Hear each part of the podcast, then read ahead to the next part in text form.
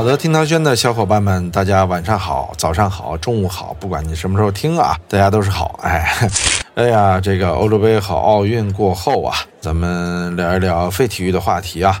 呃，上一期哎，奥运闭幕，结果梅西突然间宣布离开巴萨啊。其实巴萨宣布不续约梅西啊，造了一个轩然大波。咱们节目也是临时改一期啊。上周呢，本来是打算吃瓜啊，饭圈的很多瓜，结果没吃成啊。呃，吴亦凡的事件呢，说实话，在最近啊，已经是有点硝烟过后啊。霍尊的事儿突然又起来了啊！本来说今儿要不然咱们说说霍尊，那后来啊就觉得娱乐圈这些事儿，我这个如果没有小伙伴们给我准备准备，我也不知道啊，不知道他这九年恋情到底是怎么回事儿啊。反正这次呢，我个人觉得，首先霍尊这个犯错在先，而且这个大男子主义呀，还有他对自己九年的女朋友的这种刻薄呀。确实是一定会受到广大女同胞们声讨的，而且男同胞们呢，也不能成为这样的渣男啊，或者说不能成为这样喜新厌旧的家伙，而且死不承认。其实有些事儿啊，你承认错误，好好悔改就得了啊。说实话，这件事情里边啊，霍尊我感觉就是被保护的太好，没有担当，所以这件事儿。咱们后面再聊啊，呃，今天呢，其实我们更主要的是要聊的，最近也是一个社会热点吧，可能也是广大哎听涛轩的听众不常遇到的，因为我还是觉得听涛轩男听众是不是多一些啊？这是一个可能女听众。我觉得从他们角度出发是一个更关切的话题吧。当然，男听众也可以听一听啊。你首先不要成为这事件当中的那个反面角色，对不对？啊，我们聊的呢就是阿里巴巴女员工遭性侵事件啊。大概呢是这么一回事儿啊。就八月七号晚上啊，有一个词条冲上了微博热搜，词条很奇怪啊，只有一个公司的名字阿里巴巴。哎呦，这到底发生了啥事儿啊？马云又又有什么事儿了？啊，但是字越少啊，事儿往往越大啊，这热搜的特点。网友们呢，就根据网上的信息啊，开始拼凑这个事件的全貌。说这八月七号啊，供职于阿里巴巴淘鲜达业务的一名女员工，在内网啊发表自述帖称，说在七月二十四号到七月二十六号期间呢，被直属领导曲一啊，这本名是王成文，阿里巴巴的员工都有花名啊，啊，要求到济南出差。之后呢，在七月二十七号。啊，这个员工就去济南出差了，随后呢被要求参加饭局，就被灌酒了。酒醉之后啊，遭到了客户张国的猥亵和领导王成文的侵害。哇，这个确实太恶劣了啊！哎，这么一弄啊，你说哪个女员工敢跟这个领导出差啊？根据这个女员工的自述呢，她在报警后，也就是八月二日，将事件汇报给了其他的淘鲜达业务的领导啊，HRG。以及阿里集团的 P 十级别的业务总裁提出说要开除曲某，阿里系公司对其永不录用的诉求，但是他的要求呢没有得到回应。还有一位上级啊表态称说，整件事情啊是业务性质的问题啊，已经开始有意识的只招男生不招女生了。另外也有人说啊，你觉得不喝酒，这个济南华联和一些北方客户以后的业务能谈得下来吗？哎呦，这这这些话。这对着女生来说，我个人觉得简直是绝望啊！现在这件事还在调查和发酵中。今天呢，我们听涛轩啊，就和大家聊聊这件事情引起的轩然大波啊！而且啊，在我录这个节目的时候啊，其实有一些进展啊，呃，也就是在八月十二号，阿里巴巴提出了最好的反思是行动，啊，于是呢，在内网公布了推动反性骚扰机制化工作进展，也就是说，还是承认了。这一篇洋洋洒洒的文章啊，表达了阿里对这件事儿处理的心态。但是我在想啊，如果这件事不闹大，还会有这样的一个处理方法吗？从头到尾梳理一下这件事啊，到底是咋回事啊？说这个八月七号啊，咱刚才说了啊，一个有实名认证啊，这认证就是阿里巴巴员工这样的一位网友啊，在社交平台麦麦上发帖称。自己啊，出差过程中被其领导要求在 KTV 陪客户喝酒，啊，被灌酒之后呢，遭到客户的猥亵。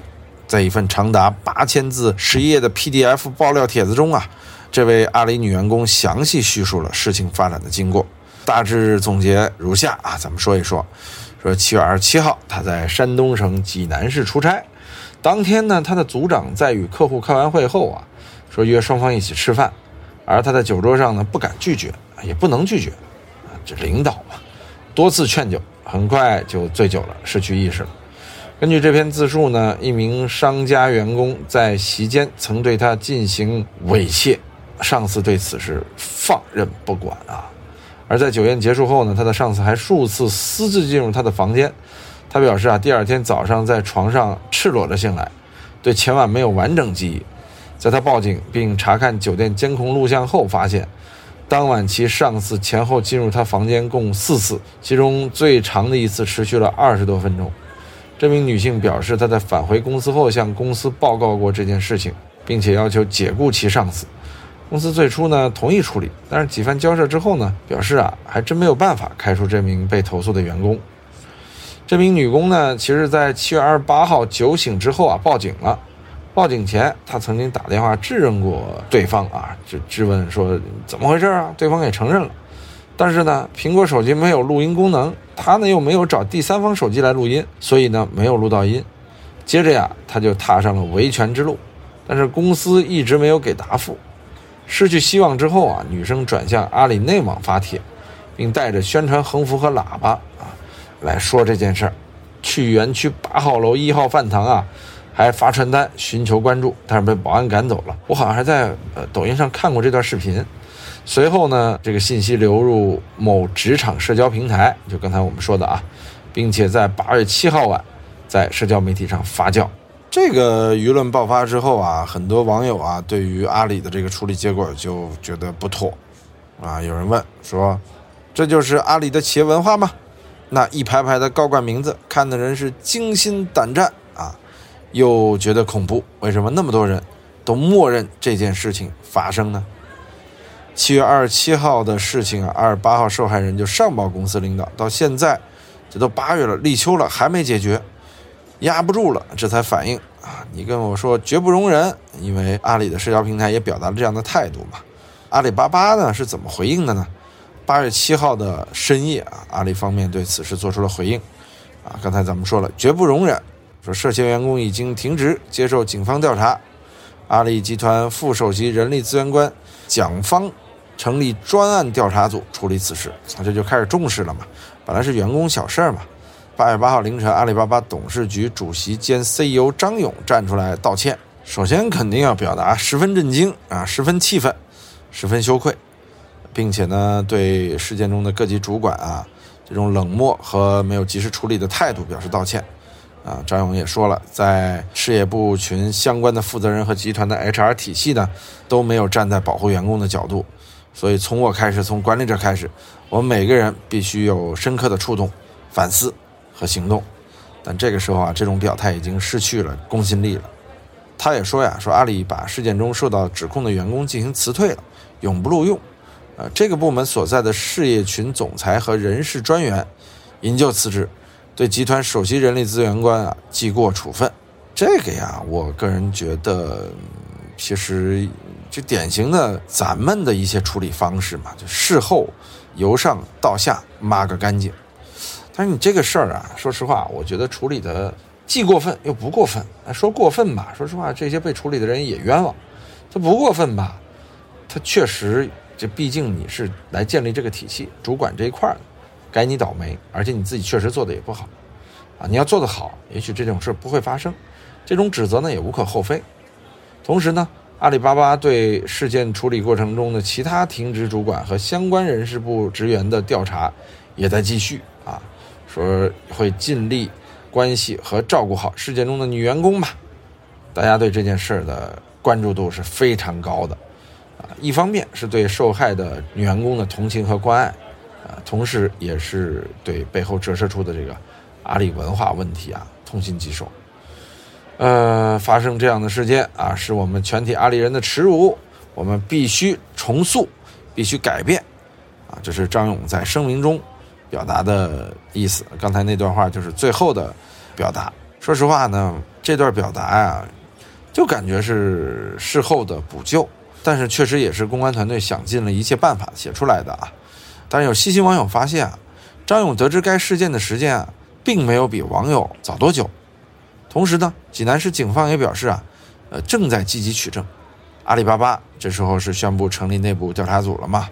其实最终的定论啊，还是得由警方啊来确认。这个阿里事件发生后啊，阿里巴巴的员工内部自发的组成了一个叫“勇敢牛牛钉钉帮助群”啊，因为这个当事女生的头像啊是勇敢牛牛，钉钉呢是阿里内部的一个沟通工具，有点像工作版的微信啊。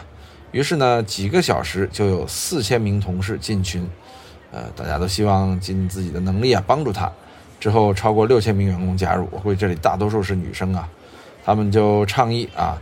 说这个希望借此事件推动公司建立员工，特别是女性员工职场反性骚扰的反性侵制度。哎，这其实挺关键的，因为这阿里啊希望能列一个标杆出来啊，真的，如果列出标杆呢，这事儿啊，我觉得可能会更好啊。随后呢，在阿里人 Help 阿里人发布的六千名阿里人关于八零七事件的联合倡议中。阿里员工就表示了，说女员工被领导性侵事件的真相目前仍在调查中，我们相信警方会积极侦办，公司啊会推动事实查明及行动落地，受害者呢也会获得合理的解释及补偿，而且倡议中提到呢，说当事女同事啊，呃向上申诉未果，食堂维权被驱赶。呃，再到高管和相关人员拖延处理以及已读不回，哈，这显示了公司组织制度的系统性疏漏，啊，也反映了对女性员工的利益啊缺乏保护的机制，啊，所以说呢，阿里人帮助阿里人建议啊，正是当事人在内网提到的两点诉求，给予当事人带薪长假，给予足够的心理恢复时间及支持。另外，建议公司在当事人同意的前提下呢，额外为当事人做工伤鉴定，并予以合理补偿以及。给当事人及其家属提供中长期的优质免费的心理咨询服务及回访啊，呃，阿里巴巴员工也希望呢，借此事件推动员工，特别是女性员工职场反性骚扰、反性侵制度的建立。呃，说实话，这个工作效率是很高的啊。我也觉得，其实这件事的意义啊，应该不光止于阿里，其实是所有的公司单位都应该有这样的制度。不过呢。网友啊，针对这个六千名联名的八零七声明，也提出了几点质疑和讽刺。第一，一篇阿里的内部倡议竟然完整无水印的发了出来，啊，措辞严谨体面，并且稳坐热搜第一，还试图营造一种这是员工的自发行为的语境。这是一次史诗级的行为艺术，看不懂但大受震撼，这算不算啊？他说的就是这肯定你们的公关文稿嘛，怎么可能是员工自发提出的嘛？当然，阿里员工水平确实也高啊，可是水平高，难道你闲着没事儿，六千个人就干这事儿吗？啊，这可能就提出质疑来了，是吧？第二点，原则上，所有互联网大厂都不允许员工擅自对媒体表态，尤其是涉及重大负面事件的时候。除非你经过公安部门同意啊，或者说本身就是公安部门的人，说实话啊，这个就值得询问了啊。第三点，鉴于以上两点，真的建议下次写完公关稿安排热搜之前啊，心里默念两句话：我要合乎基本的逻辑，要尊重网民的智商。第二点，尊重网民智商就很有意思啊。第四点是对这波公关的操盘者的身份做一个推测。不考虑基本逻辑，不尊重网民智商，他很可能是刚从东京奥运会退下来的裁判，太黑了啊！说实话，这一下呀，让阿里事件啊在网上再次发酵啊，因为网友已经对阿里的这个事件给了极度的关注啊，所以事情很快就被中纪委发现了。八月十号呢，中央纪委国家监委网站呢发表评论文章，评阿里女员工被侵害，铲除潜规则滋长的土壤。评论指出呢，说阿里女员工被侵害一事呢，根源在于管理权的越界和异化，在于不良文化的侵袭。这就是以工作需要为名啊，强制出差、劝酒灌酒，发生问题之后呢，处置漠不关心、无动于衷。说到底啊，是管理权的扭曲和病态的价值观。不喝就被视为不给领导面子、不懂规矩、不通人情世故。为了避免遭遇霸凌和孤立啊，影响前途，很多人都是不得不裹挟其中啊，难以抗拒。再加上人情文化的糟粕，酒桌上谈项目，靠吃喝沟通感情，如此规则滋长暗生，劣币驱逐良币，一次次积累，最终演变成为胆大妄为、有恃无恐的行为，突破法治、道德和人性的底线啊！这是这个中纪委评的阿里女员工被侵害的一段文字啊，我觉得说的还是很到位的，针针见血啊！我个人是非常反对酒桌文化的，知道涛哥也不喝酒，另外我也觉得酒桌谈事儿啊，这事情是非常非常不靠谱的。真的是极度不靠谱的，所以大家呢，就女性朋友啊，以后遇到酒桌谈事儿的公司啊，能不去就不去。有人说阿里巴巴的 offer 能不去吗？嗯，也可以考虑考虑，好好考虑清楚了啊。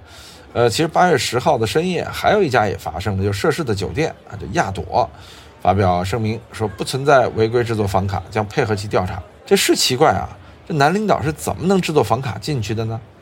八月十一号下午，针对阿里女员工事件的亚朵发声明说：“说强调亚朵集团经过反复内部调查确认，啊，前台工作人员是在得到该女士确认的情况下，按照同住手续给该男士办理的房卡，并进行了身份登记和公安信息上传。整个流程呢，遵守了酒店住宿管理规定，没有违规操作。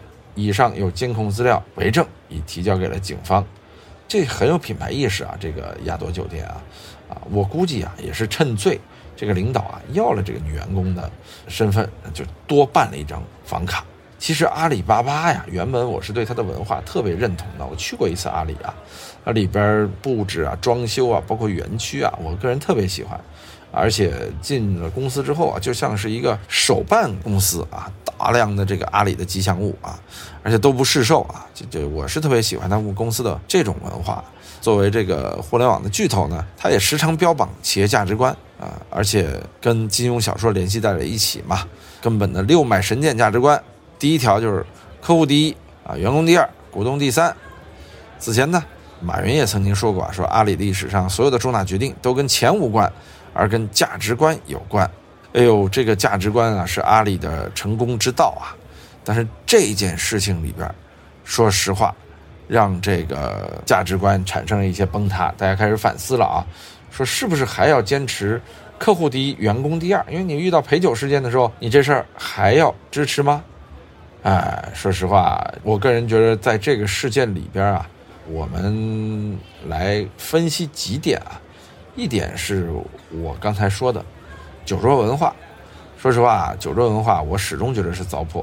我从小呢，因为爸爸是做企业的嘛，难免也有酒桌上去解决生意的这样的经历。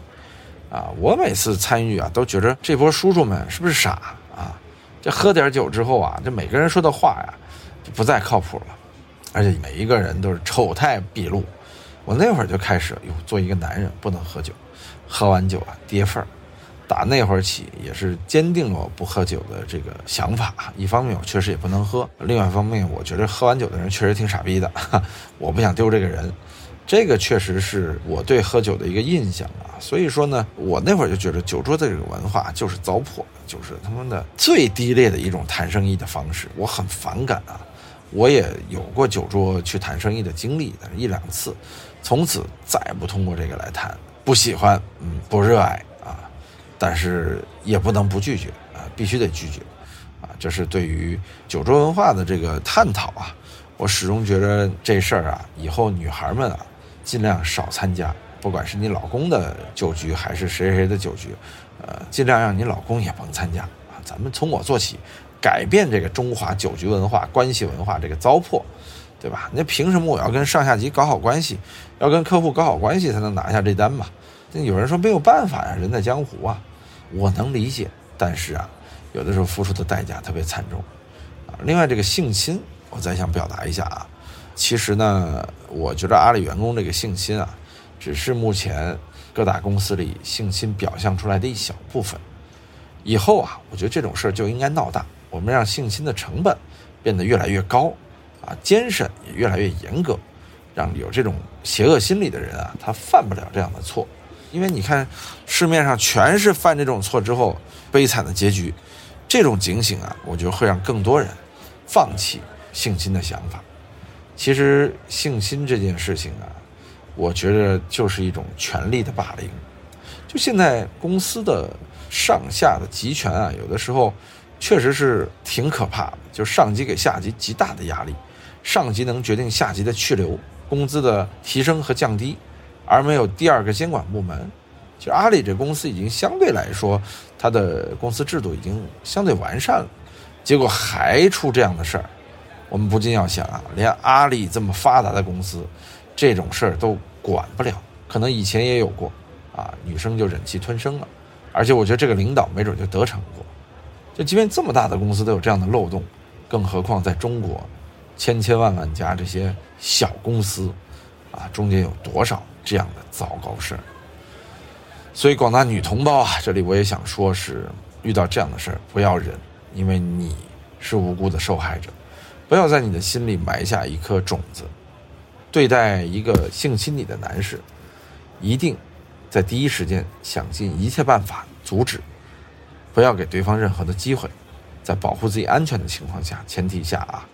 另外，即便是你遭受到了性侵，也一定要用自己最强大的勇气去告发他，去坐实他，去让所有性侵者不得在法外生存。所谓逍遥法外者，不得好死。这是我始终认为的。哎呀，说实话，这件事还蛮生气的。